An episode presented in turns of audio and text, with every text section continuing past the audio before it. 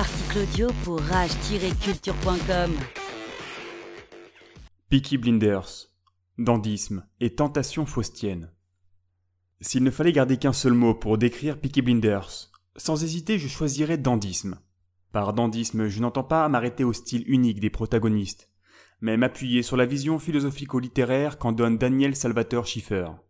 Bien plus que cela, le dandy est avant tout une figure tragique, au sens où les Grecs l'entendaient. Le dandy est cet être en tension permanente entre deux aspirations antagonistes, le religieux et l'esthétique, les forces terrestres dionysiaques contre les forces célestes apolliniennes, Dostoïevski contre Nietzsche. Ce que Baudelaire appelait une double postulation simultanée, dont il parle dans son texte Mon cœur mis à nu. Il y a dans tout homme, à toute heure, deux postulations simultanées, l'une vers Dieu, l'autre vers Satan. L'invocation à Dieu, ou spiritualité, est un désir de monter en grade. Celle de Satan, ou animalité, est une joie de descendre. Cependant, avant d'exposer plus en détail ce point de vue, je voudrais donner un peu de contexte aux malheureuses âmes qui n'auraient pas encore vu la série. Le contexte géopolitique. Peaky Blinders nous transporte dans un monde de mauvais garçons, se déroulant dans un contexte d'entre-deux-guerres, où l'industrialisation bat son plein et où l'ordre social vacille. Les soldats de Sa Majesté revenus du front, désabusés et déshumanisés, retrouvent leurs allées boueuses, leurs maisons en briques voilées par le fog et leurs bars saturés de testostérone d'anciens combattants. Tout cela sur un fond sonore anachronique, dominé par Nick Cave, David Bowie et Arctic Monkeys. Un vent de révolte plane entre les grisâtres fourneaux sidérurgiques. Une révolte maîtrisée par le jeune ministre de la guerre, Winston Churchill. Initialement à Birmingham, capitale ouvrière de l'Angleterre, entre roulottes de gypsy et pubs à l'hygiène douteuse, la série réalisée par Stephen Knight déplace son décor vers Londres et ses jazz clubs luxueux. Comment ne pas penser au vieux Tolkien, lui le natif de Birmingham, qui a aussi connu l'épreuve du feu de la Première Guerre mondiale? Son passe-temps pour s'évader était d'écrire ce qui deviendra son chef-d'œuvre, Le Seigneur des Anneaux, qui est une apologie du monde traditionnel englouti par le monde moderne et ses hordes d'orques produits à la chaîne. Il choisira de ne jamais déménager de sa maison de Birmingham, cultivant son jardin en guise de résistance. Qui sont les Peaky Blinders? Au contraire, Tommy Shelby, joué par Cillian Murphy, le charismatique ancien combattant de la Grande Guerre, nage comme un poisson dans l'eau au sein de ce monde cadet d'une fratrie de quatre et épaulé par sa tante Polly. C'est lui qui gère le gang redouté des Peaky Blinders. Ensemble, ils font main basse sur le marché parallèle. Paris sportif, vol et contrebande sont légions à cette époque, et les Peaky Blinders deviennent maîtres en la matière. Ainsi, ils gravissent les échelons dans le crime organisé, écrasant la concurrence locale d'abord, celle des Juifs et des Italiens ensuite. S'ils empruntent leur nom à un gang qui a réellement existé, la version livrée à l'écran n'est que pure fiction et ne conserve de l'original que la symbolique Picked Hat, dont provient le nom sous le couvre-chef. La coiffure emblématique des militaires d'infanterie court sur les côtés et long dessus pour éviter les poux dans les tranchées. Côté garde-robe, c'est le grand style nietzschéen. Tout y passe. Costume trois pièces en tweed couvert d'un long manteau, gants en cuir, brogue aux pieds et quelques accessoires comme la montre goussée dont la chaînette dépasse et la cigarette à la bouche. Le réalisateur confiera sa volonté de magnifier la classe ouvrière de cette époque, à la façon qu'a eu Hollywood de mythifier le personnage du cow-boy. Esthétique, éthique et religieux, les trois stades du dandisme.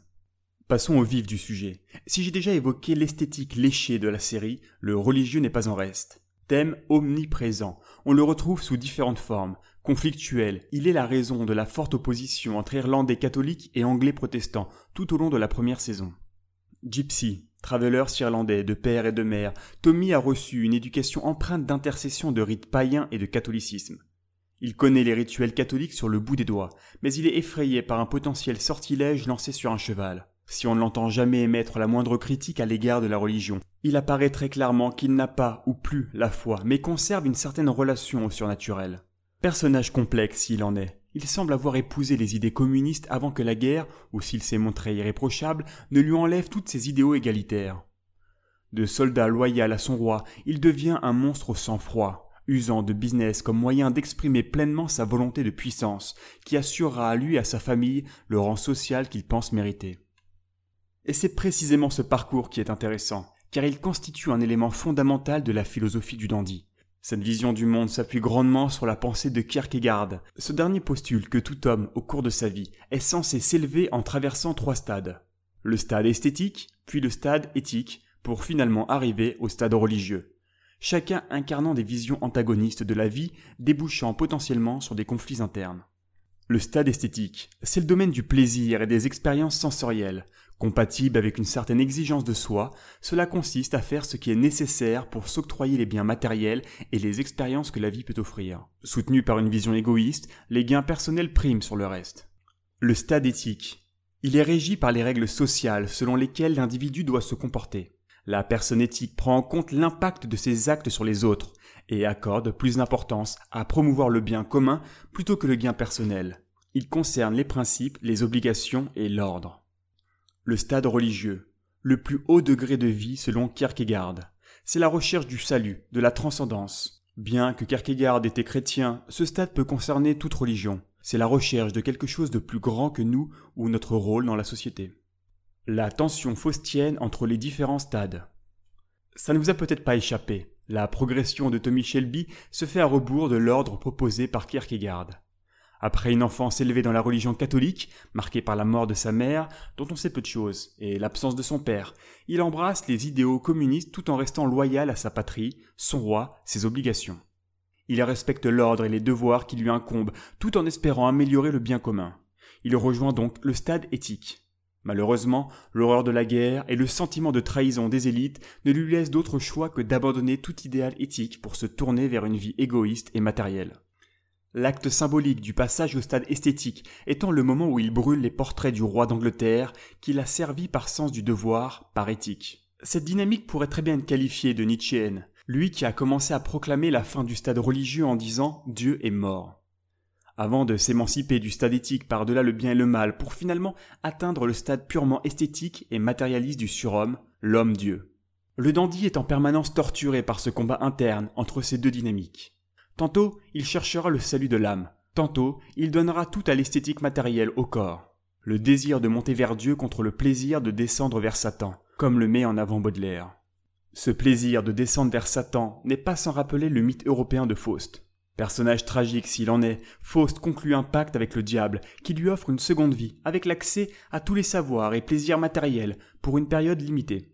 Cela se paie, au prix fort, puisque Faust devra donner son âme en échange, après quoi il sera damné. Le rapprochement paraît évident. La fratrie Shelby se sent déjà morte. Ils auraient dû y rester sur le champ de bataille, et tout ce qu'ils pourront vivre à présent n'est que du bonus. Une seconde vie à la recherche des plaisirs matériels qui durera le temps qu'elle durera, mais qui doit être vécue pleinement en faisant fi des règles, de la morale et de l'éthique. Tout un symbole. Les survivants passent un pacte tous ensemble sur le champ de bataille, le diable n'est pas loin. Mathieu Giroud dresse également ce parallèle entre le mythe de Faust et le surhomme nietzschéen dans son article Faust de Goethe, surhomme et esprit de néant. Avant tout contrat avec le diable, Faust fait l'objet d'un pari entre deux forces antagonistes, celle du ciel et celle de la terre.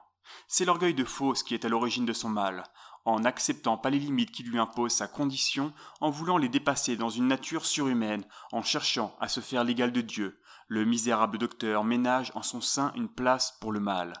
Suis-je moi-même un Dieu? s'interroge-t-il. Ce questionnement est problématique et renvoie à une thématique qui traverse l'ensemble de la littérature romantique, le surhomme. Mathieu Giroud, Fausse de Goethe, Surhomme et Esprit du néant. Quel sera le destin de Tommy Shelby? Cependant, à la fin de la saison 4, après avoir frôlé la mort à plusieurs reprises et payé le prix du sang encore une fois via la mort de son frère John, il semblerait que le personnage de Tommy Shelby soit tenté par un retour vers le stade éthique, en devenant député sous la bannière du Parti travailliste. Cela témoigne de la volonté de gagner en respectabilité, de prendre ses responsabilités et de s'impliquer dans la vie sociale. Ce changement est très excitant en termes de narration, car cela replace le personnage dans une position d'équilibre vis-à-vis de cette double postulation simultanée baudelairienne. S'il semble sur le chemin de la rédemption, un élément perturbateur comme le décès de son fils, Charlie, pourrait sceller son destin faustien tragique. Cette nouvelle ambition de siéger à la Chambre des députés est-elle une ruse pour mieux arriver à ses fins matérialistes Ou est-ce le début d'un cheminement sincère vers le stade religieux? Stephen Knight a déjà donné un indice en annonçant que Tommy Shelby deviendrait un homme bon. Nous verrons si cela suffira à lui éviter une mort certaine. Si Méphistophélès fera tout pour détourner Faust de la transcendance, Dieu compte sur la liberté qu'il a placée en l'homme pour que Faust se sauve de lui-même. Mathieu Giroux, Faust de Goethe, Surhomme et Esprit de néant. Cet article est signé Nîmes, puis lu par Super Barbu. Abonnez-vous et suivez-nous sur rage-culture.com.